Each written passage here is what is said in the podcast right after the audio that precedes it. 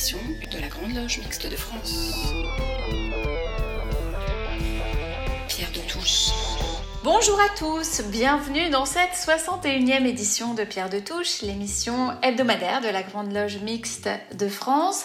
Ce dimanche, les chroniqueurs vous ont préparé une édition dans laquelle nous parlerons franc-maçonnerie, bien sûr, parlerons de symboles, mais aussi de musique, d'histoire et de philosophie. Il sera aussi question de l'eau, de l'environnement et du blasphème.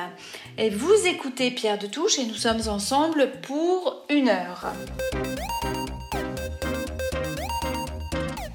Dans une première partie de leur nouvelle chronique consacrée à Mozart versus Chevalier de Saint-Georges, Sylvie Licasion et Alain Bordonis nous ont retracé le début du parcours singulier de ces deux compositeurs que rien ne semble a priori rapprocher et pourtant ils présentent beaucoup de points communs en delà de leur appartenance maçonnique. Écoutons aujourd'hui le deuxième opus, Mozart versus Chevalier de Saint-Georges, et pourtant de grands talents. Mozart versus Chevalier de Saint-Georges, seconde partie. Et pourtant de grands talents.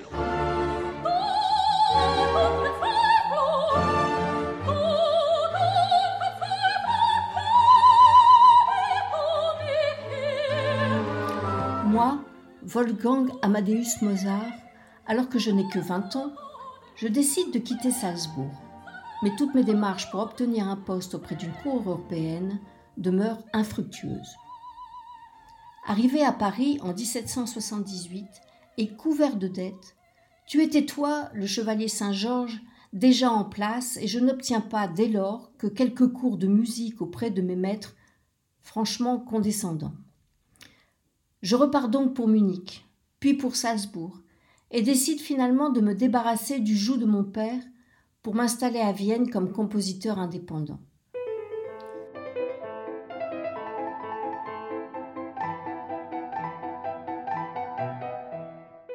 Enfin vient la consécration quand Joseph II, empereur d'Autriche, me commande l'enlèvement au sérail. L'archiduchesse Marie-Louise est enchantée. Et après un bref séjour à Prague, Joseph II me nomme en 1787 musicien de la Chambre impériale et royale, avec un traitement confortable de 800 euros par an. Je tente à nouveau en vain d'obtenir le poste de Concertmeister impérial, mais cette fonction est déjà occupée par Gluck. À la mort de Joseph II, je perds à nouveau ma fonction. Durant les dernières années de ma vie, je tombe souvent malade et je suis chroniquement endetté malgré de beaux succès fort bien rétribués. Et je meurs très seul en raison sûrement de mon caractère difficile et jamais vraiment accepté par la société viennoise.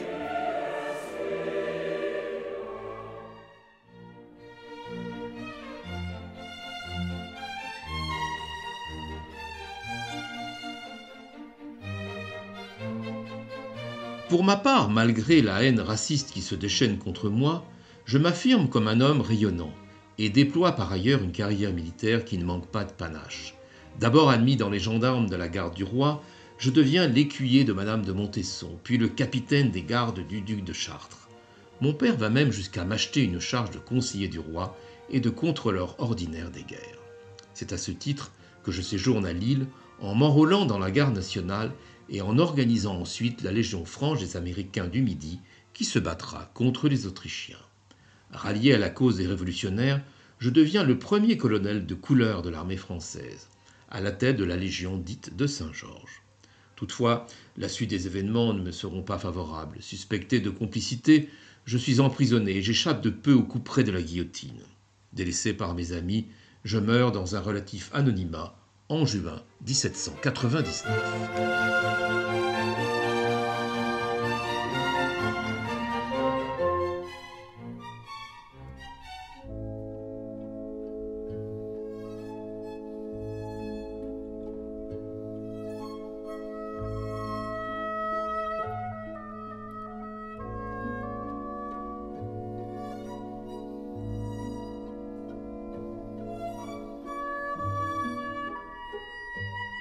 Personnellement, je n'ai rien d'un militaire.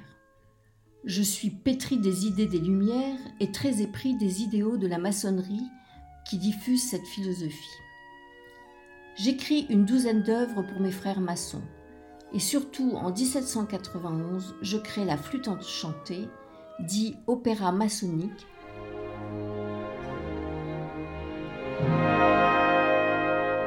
La répétition de thèmes avec trois notes et une musique évoque l'idéal maçonnique et rythme mon initiation.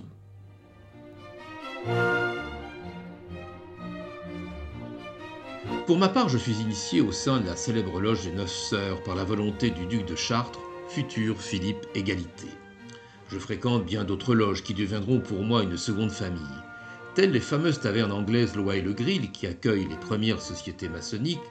Ma qualité de musicien m'ouvre les portes de bien d'autres enceintes maçonniques, comme l'Olympique de la parfaite estime, composé d'une majorité de musiciens siégeant parmi la noblesse. J'y anime naturellement les premières colonnes d'harmonie et côtoie à cette occasion les plus grands noms du moment, tels Joseph Haydn.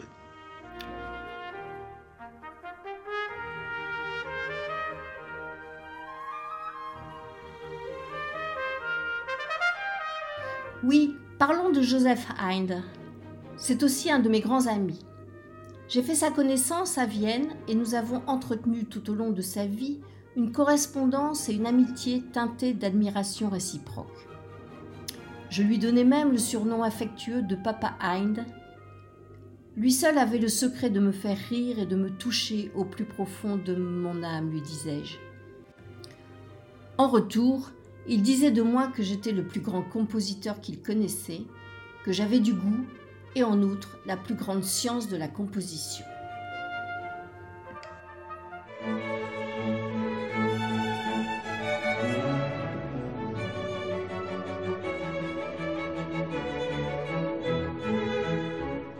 Mis dans les oubliettes de l'histoire du fait de ma couleur de peau, je m'affirme comme un héros à la manière de Kipling.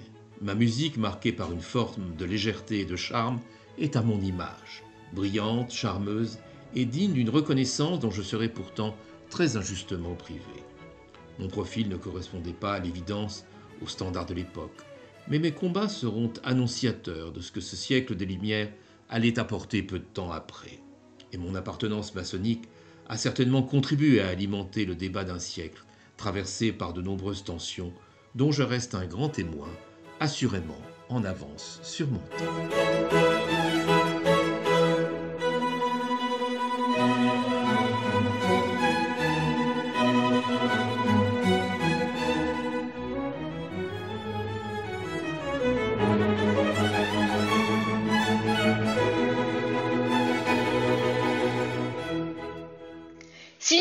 Sommes guère surpris de nous trouver confrontés dans notre parcours maçonnique à une batterie de devoirs qui viennent se compléter au fil de notre progression initiatique, eh bien nous sommes bien loin de penser que ce concept deviendra tout à fait prégnant pour chacun de nous, au point d'en faire l'un des objets de notre recherche personnelle. Le devoir tend même à représenter l'une des clés de notre cheminement. Au fil de deux chroniques symboliques, Alain Vordonis nous invite à mieux connaître ces différents devoirs. Écoutons aujourd'hui le premier thème, à la recherche de nos devoirs.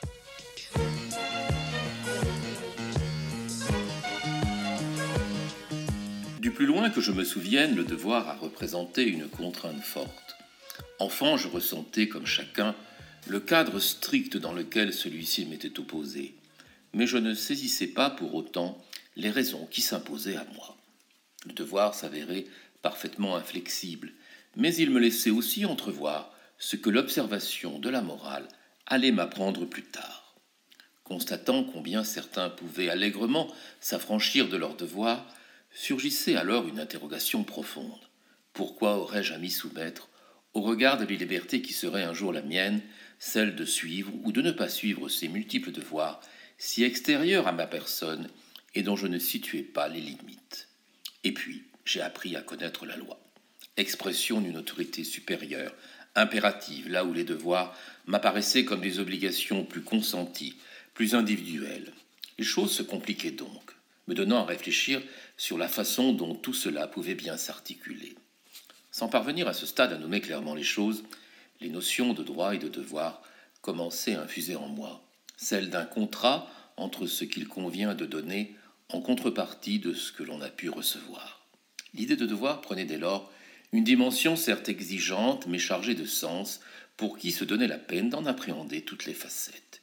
Il ne s'agissait plus seulement de suivre ce devoir, présent à tous les instants de notre vie, mais de mesurer l'engagement qu'ils impliquaient, bref, de les connaître dans ce qu'ils représentent d'intime, de personnel, ouvrant un champ de réflexion infini que la méthode maçonnique allait me confirmer. Je propose donc de partir à la recherche de ces devoirs que l'on croit découvrir et qui pourtant sont présents en nous-mêmes, à l'instar de la lumière que nous cherchons. Dans la critique de la raison pure, Kant parle de la sublimité du devoir, tandis que les compagnons du devoir utilisent les termes de dévoirant ou de dévorant pour qualifier ceux qui s'engagent dans le parcours maçonnique. Voyons d'abord comment nous approchons en qualité de francs-maçons ces devoirs qui viennent compléter, nous le savons, les obligations et serments contractés à divers moments de notre cheminement, et je n'en dirai bien sûr pas plus ici. Le mot latin débéré évoque déjà l'ensemble des règles censées guider la conscience morale. Le devoir se fait à la fois par obligation, tels les devoirs familiaux, mais il marque surtout une volonté, un désir intense, poussant à l'action ou à l'engagement. L'on parle alors de devoir moral.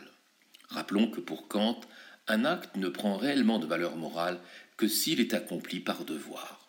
Le devoir se situe dès lors bien au-dessus des intérêts et de la passion qui peuvent nous animer, en ce qu'il fait appel à la raison, s'imposant comme un impératif qui ne souffre d'aucune alternative possible.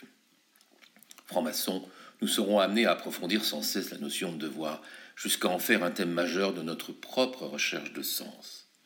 Appelés à fuir le vice et à pratiquer la vertu, nous avons d'abord le devoir de travailler sur nous-mêmes, dans le silence de notre parcours naissant et le secret de nos travaux. Puis vient le temps des voyages, confrontés que nous sommes aux moyens et objets de la connaissance à la découverte du monde et des autres composantes de l'univers. C'est là aussi l'un de tous nos, tout premiers devoirs. En outre, l'on nous enjoint à approcher le sens ésotérique de ce devoir, qui nous appelle sans cesse au dépassement de nous-mêmes par notre travail désormais glorifié. Assez vite, l'on nous demandera de faire un point sur l'enchaînement de tous ces devoirs, qui sont autant de rendez-vous avec nous-mêmes jusqu'à espérer devenir un jour un homme ou une femme de devoir. Mais nous avons pour cela à modifier à nouveau notre regard sur ce qui devient l'affaire de notre parcours, la connaissance du devoir, dont on nous dira d'ailleurs plus tard qu'il est plus facile de le faire que de le connaître. Nous n'en sommes donc pas encore sortis, mais n'est-ce pas là tout l'intérêt de notre démarche? Concluant cette première chronique, je citerai volontiers Jérôme Monod, prix Nobel de biologie, qui disait dans son ouvrage Le hasard et la nécessité, paru en 1970, je le cite, L'homme sait enfin qu'il est seul dans l'immensité indifférente de l'univers d'où il a émergé par hasard. Non plus que son destin, son devoir n'est écrit nulle part. À lui de choisir entre le royaume et les ténèbres. Assurément, la tâche n'est pas mince, mais tout à fait à la hauteur des défis qui nous attendent. Gloire au devoir.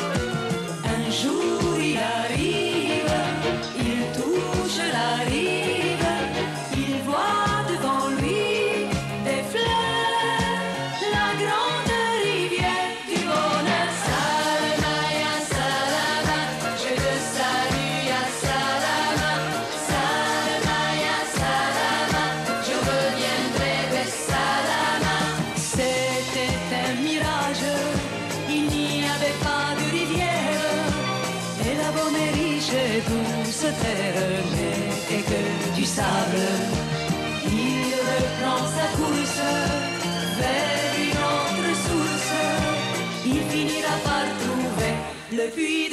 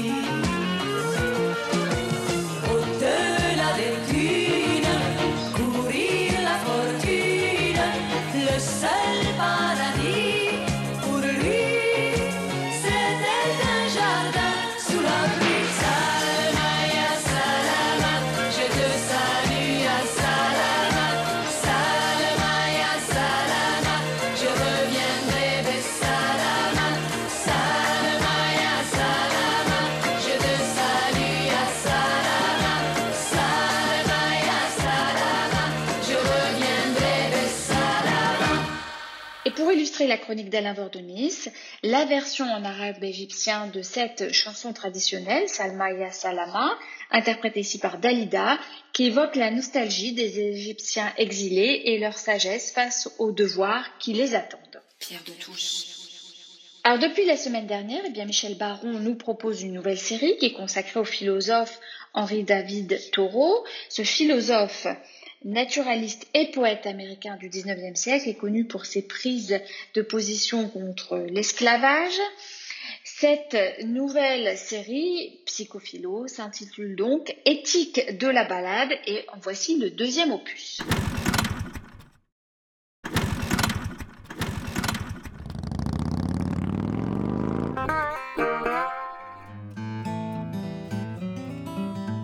Revoilà avec notre bâton et notre musette sur les chemins forestiers et les chemins de notre vie intérieure, de nouveau avec euh, David Thoreau.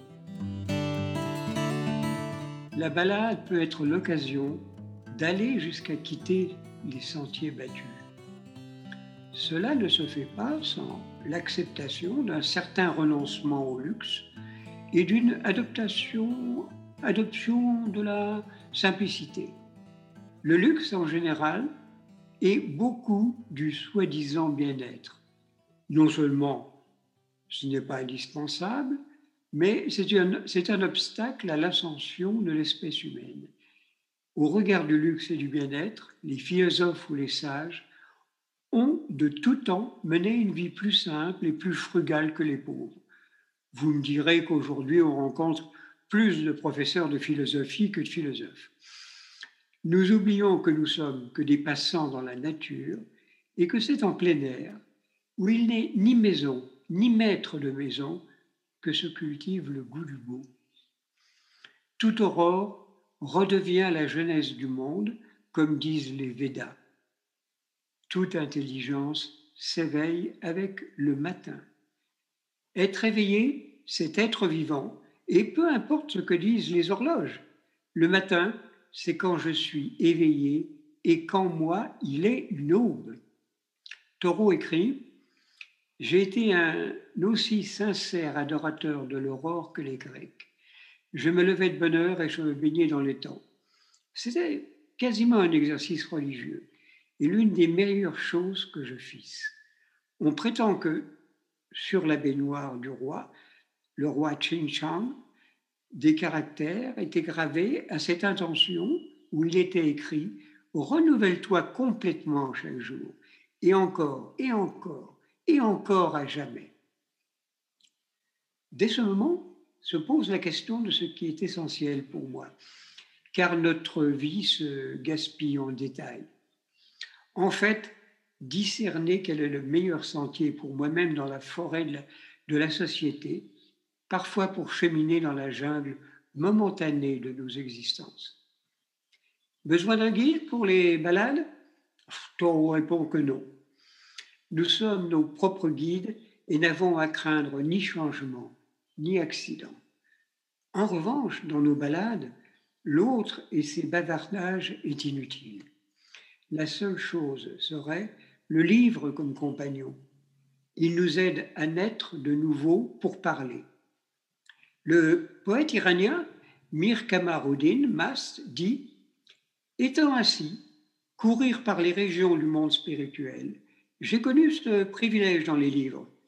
Être enivré par un seul verre de vin, j'ai éprouvé ce plaisir en buvant la liqueur des doctrines ésotériques. Rien d'étonnant à ce que Alexandre, au cours de ses expéditions, porta l'Iliade avec lui dans une précieuse cassette. Un mot écrit est la plus choisie des reliques.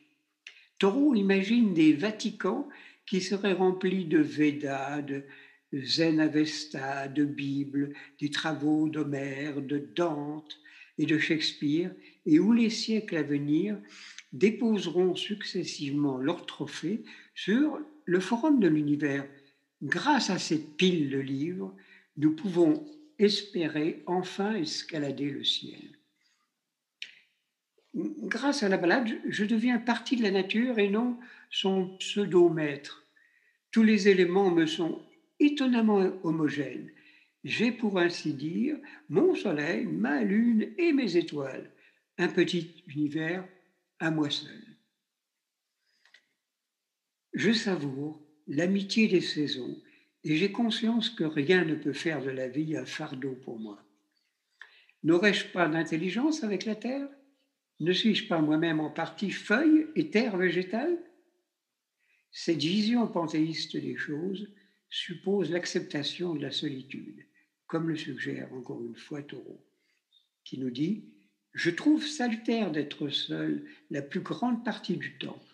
Être en compagnie, fût-ce avec la meilleure, est vite fastidieux et dissipant. J'aime être seul. Je n'ai jamais trouvé de compagnon aussi compagnon que la solitude. Nous sommes en général plus isolés lorsque nous sortons pour nous mêler aux hommes que lorsque nous restons au fond de nos appartements. Un homme pensant ou travaillant est toujours seul, qu'il soit où il faudra. Cette euh, louange à la solitude renverse aussi les données. Se balader dans la nature amène à se balader en soi-même et à devenir un, comme on dit, euh, comme lui le dit en anglais, expert in home cosmography. Expert en cosmographie du chez-soi, de son inconscient. Arthur Rimbaud disait d'ailleurs Je me voyage. Autorisons-nous à aller dans la direction de nos rêves et efforçons-nous de vivre ce qu'on ce qu'on sait imaginer, car on sera payé du succès inattendu. Soyons simples. Mieux que l'amour, l'argent, la gloire, donnez-moi la vérité, car souvent la lumière qui nous crève les yeux est ténèbre pour nous. Le soleil n'est qu'une étoile du matin. À la prochaine, monsieur Taureau. Bonne route.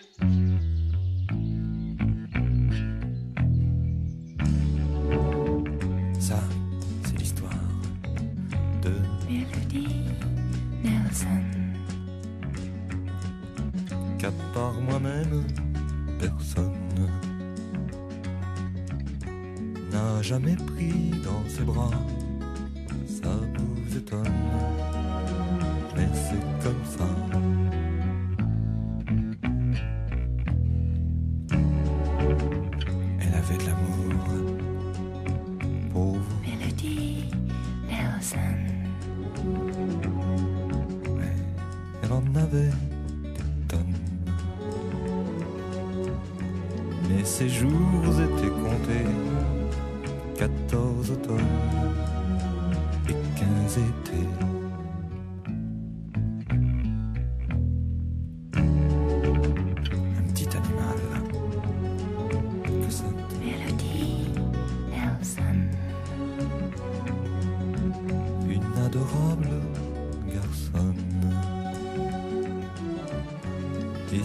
délicieux enfant que je n'ai connu qu'un instant.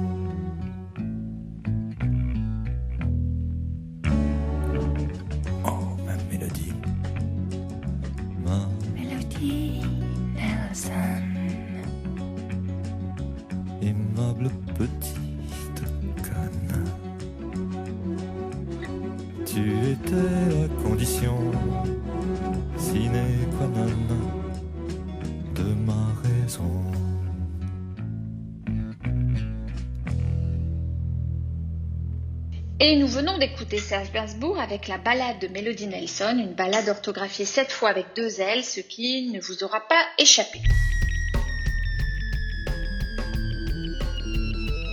Pierre de Touche, une émission de la Grande Loge Mixte de France. Pierre de Touche. Pierre Yana nous propose euh, une série de portraits ce dimanche matin. Il dresse le portrait de Raymond Aron, philosophe, sociologue, politologue, historien. Raymond Aron, qui fut d'abord ami et condisciple de Jean-Paul Sartre et de Paul Nizan à l'école normale supérieure, devint, lors de la montée des totalitarismes, un ardent promoteur du libéralisme, à contre-courant d'un milieu intellectuel pacifiste et de gauche alors dominant. Il a dénoncé ainsi, dans son ouvrage L'opium des intellectuels, l'aveuglement et la bienveillance des intellectuels à l'égard des régimes communistes. Écoutons le portrait que nous dresse Pierre Yana.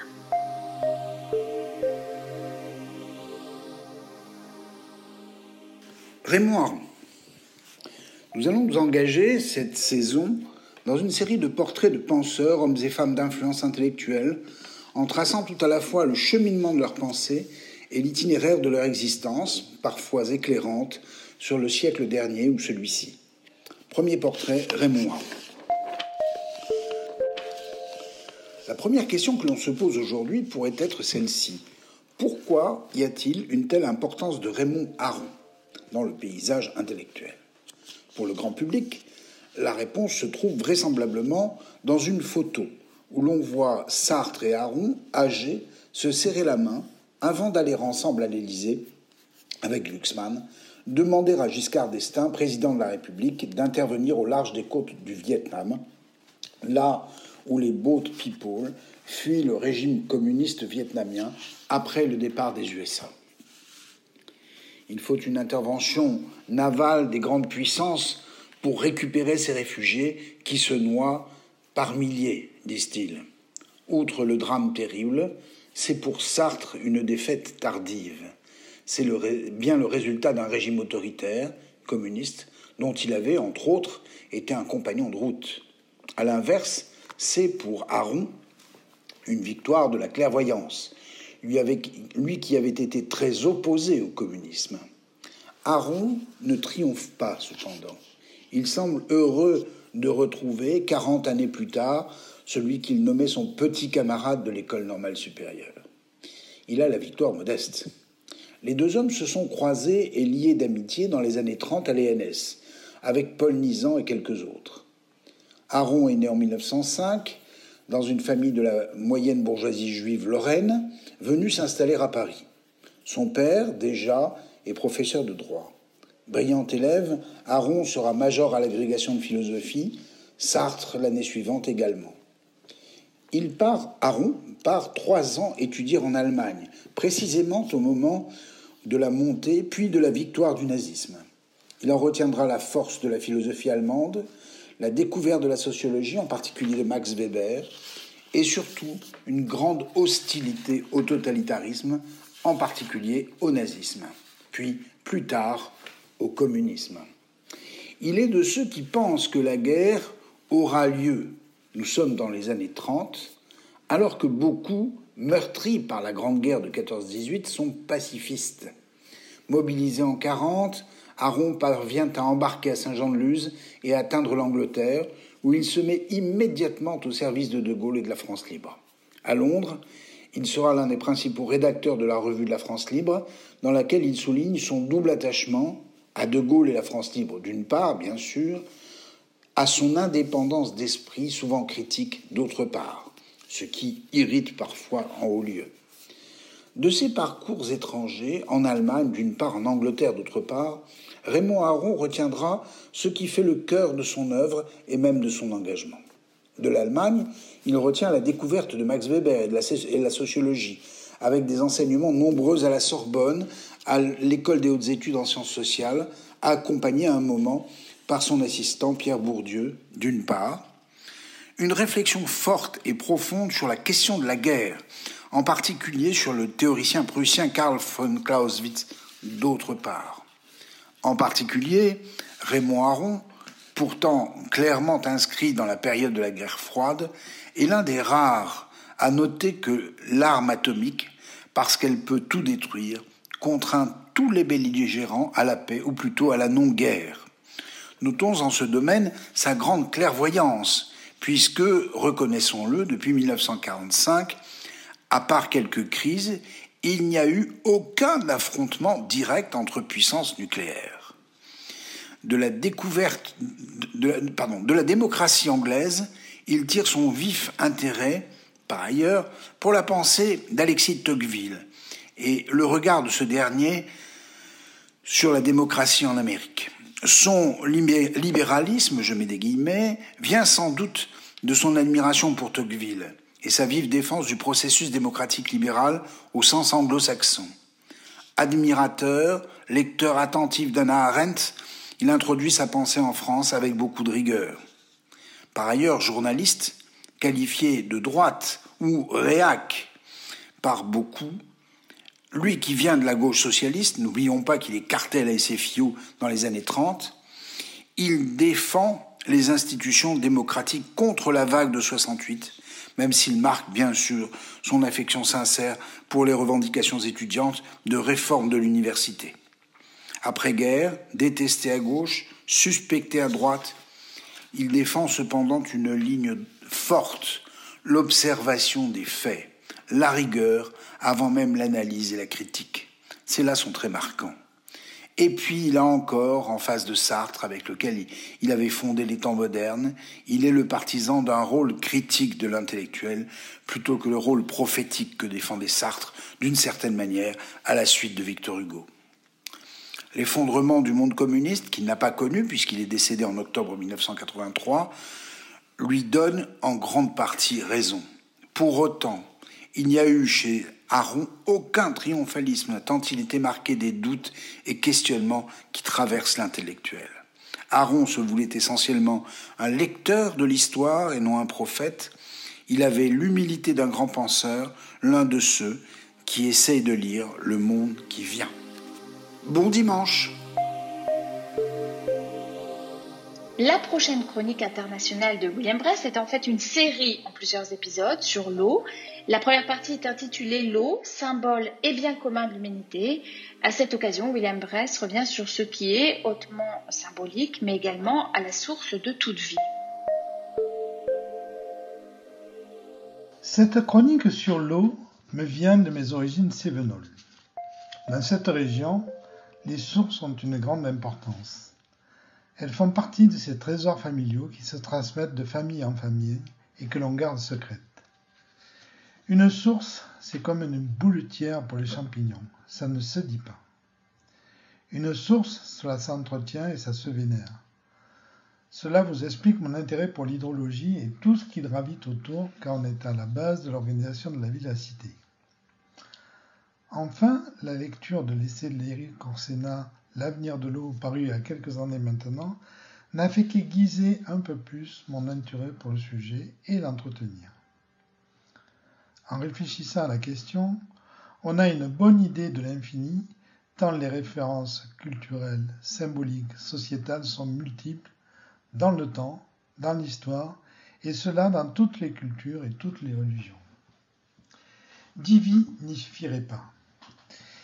Et puis, je me suis rappelé ce que disait Claude Lévi-Strauss au sujet de la civilisation romaine. Il y en a au moins pour 3000 ans de travail encore avant d'épuiser le sujet. Alors, avec cette chronique sur l'eau, je ne vais pouvoir au mieux qu'effleurer le sujet et je demande par avance de prendre comme une base de réflexion au regard de l'océan de questions et de problèmes que le sujet peut faire naître.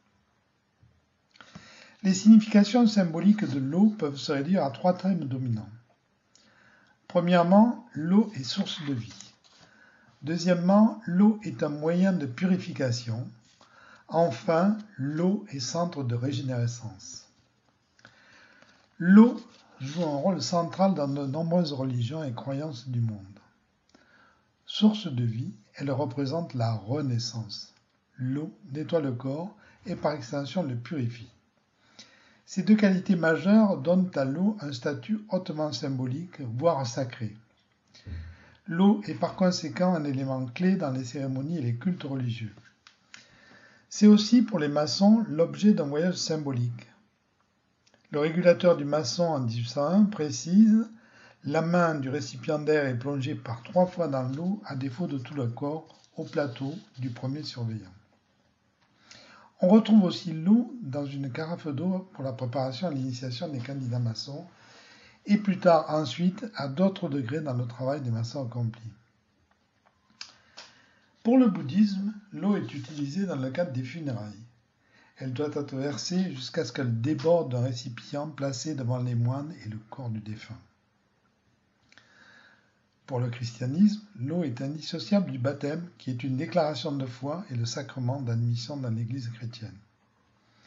La personne qui se fait baptiser peut être totalement ou partiellement immergée dans l'eau ou seulement aspergée de quelques gouttes d'eau sur la tête. Ce rite prend son origine dans les textes de l'Évangile où il est écrit que Jésus fut baptisé par Jean le Baptiste dans la rivière du Jourdain. Dans le rituel du baptême, l'eau représente la purification, le rejet du péché originel. Dans le Nouveau Testament, l'eau vive ou eau de vie représente l'Esprit de Dieu et par conséquent la vie éternelle. L'eau a des pouvoirs de purification spirituelle pour les hindous. Se laver à l'eau le matin est une obligation quotidienne. Chaque temple dispose d'un point d'eau à proximité et les adeptes doivent prendre un bain avant de pénétrer dans le temple. Sept rivières sont sacrées. Des personnes qui se baignent dans le Gange ou qui déposent une partie de leur corps sur la rive gauche du fleuve atteindront le paradis d'Indra, dieu de l'orage. Les rites funéraires sont toujours situés près des rivières. Pour les musulmans, l'eau a avant tout une fonction purificatrice. Il existe trois sortes d'ablutions. Le pèlerinage à la Mecque permet d'atteindre la source sacrée Zamzam, et Dieu a mis une multitude de sources et ruisseaux dans le paradis. Pour les Juifs, le rituel à l'eau permet de restituer ou conserver un état de pureté. Se laver les mains avant et après le repas est obligatoire. Le bain rituel était extrêmement important pour les communautés juives autrefois. Sukkot, la fête des cabanes, est la fête de l'eau, plus précisément de la pluie. En Afrique, je retiendrai les Dogons, peuple du Mali, qui savent que Sirius B Protolo boucle son optique elliptique autour de Sirius A en 50 années. Et c'est pour cela que les Dogons célèbrent tous les 50 ans la fête de Sigi, dont les cérémonies visent à régénérer le monde, mais aussi pour que les récoltes des Dogons soient bonnes. L'eau joue un grand rôle chez ce peuple qui considère que l'eau est douce et de nature masculine et l'eau de mer de nature féminine, que cette eau est la force vitale de la terre, force qui se trouve même à l'intérieur de la pierre car pour eux l'humidité est partout. Voilà quelques approches qui vous ont donné, je l'espère, le désir d'aller plus loin dans cette approche de l'eau. Je vous proposerai prochainement une approche plus environnementale et géopolitique de cette question. Ma petite est comme l'eau, elle est comme l'eau. Elle court comme un ruisseau que des enfants poursuivent. Courez, courez, vite si vous le pouvez.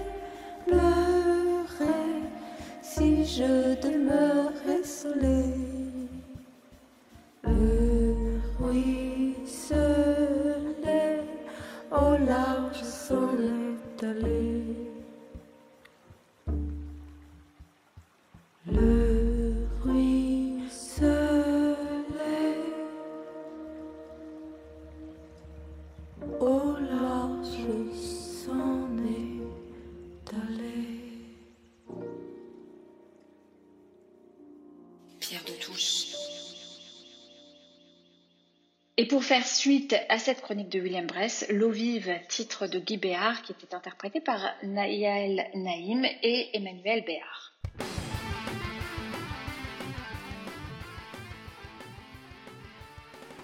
Place maintenant à la chronique coup de cœur de Marc Tulpois. Euh, L'avocat pénaliste Richard Malka, connu pour défendre Charlie Hebdo, vient publier un ouvrage intitulé Le droit d'emmerder Dieu, un court essai dont Marc Tulpois a souhaité nous parler ce dimanche. Dieu est un fumeur de Havane. Je vois ces nuages gris. Je sais qu'il fait même la nuit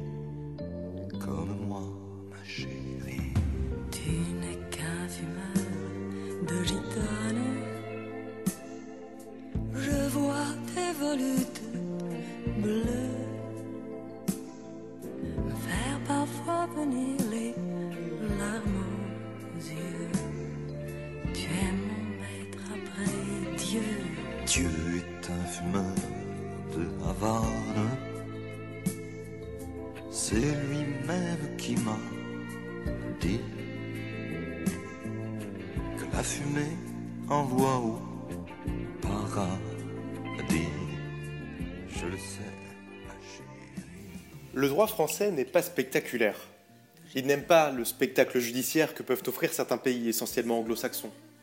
La solennité de la salle d'audience se nourrit du secret qui entoure ce qui s'y déroule. Bien sûr, les audiences sont publiques, mais les verbatims de grandes plaidoiries sont rares, la presse judiciaire ne pouvant pas consigner l'ensemble des mots prononcés lors des débats.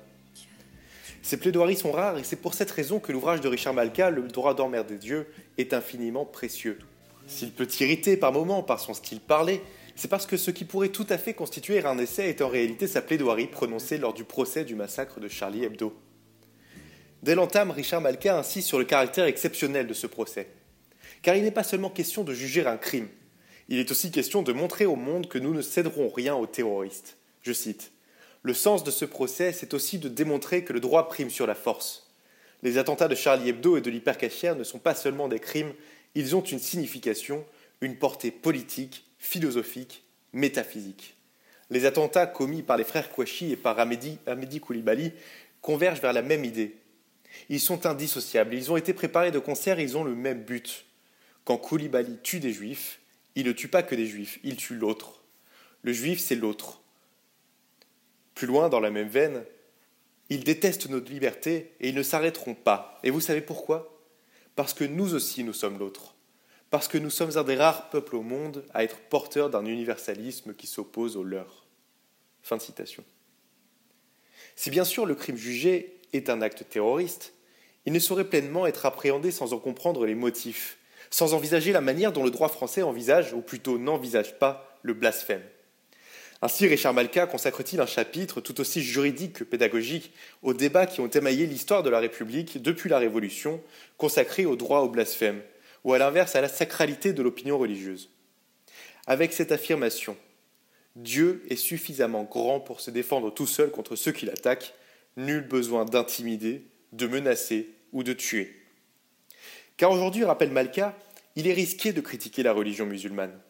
Cela n'est pas nouveau, et dans le cas de Charlie Hebdo, cela s'est déroulé en l'espace de neuf ans à peine, pendant lesquels, je cite, des enfants gâtés de la République n'ont eu de cesse de nous reprocher d'exercer nos droits, des droits arrachés à l'Église et à l'État, et il leur fallait un argument. Ils ne pouvaient pas dire rétablissons blasphème, donc ils ont dit, comme Emmanuel Todd, vous humiliez des populations défavorisées. Sauf que cet argument de l'humiliation était une bombe à retardement qui a explosé bien au-delà de Charlie. Il est en train de disloquer notre société et de transformer des êtres humains en fanatiques. Ce sentiment d'humiliation dont Claude Lévi-Strauss s'inquiétait déjà en 1955 dans le Triste Tropique parce qu'il créait un désir de néantisation d'autrui.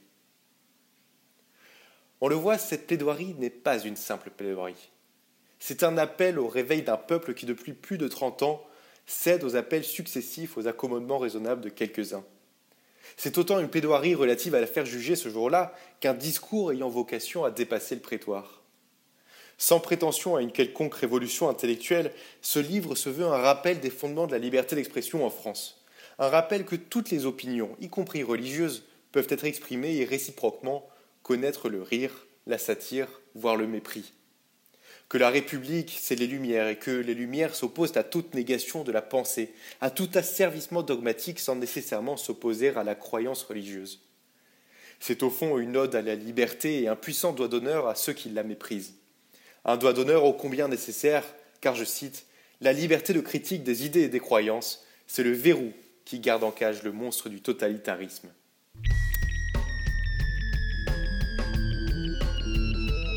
Pierre de Touche, une émission de la Grande Loge Mixte de France.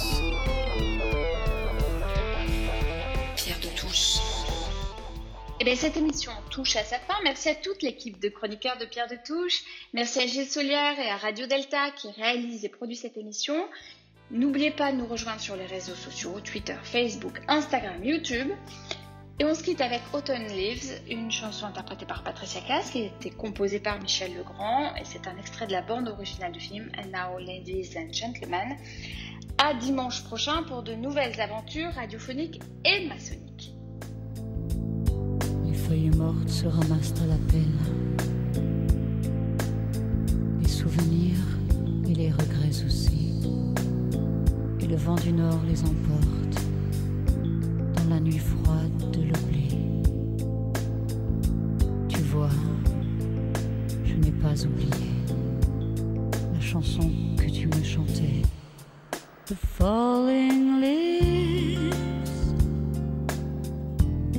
drift by the window.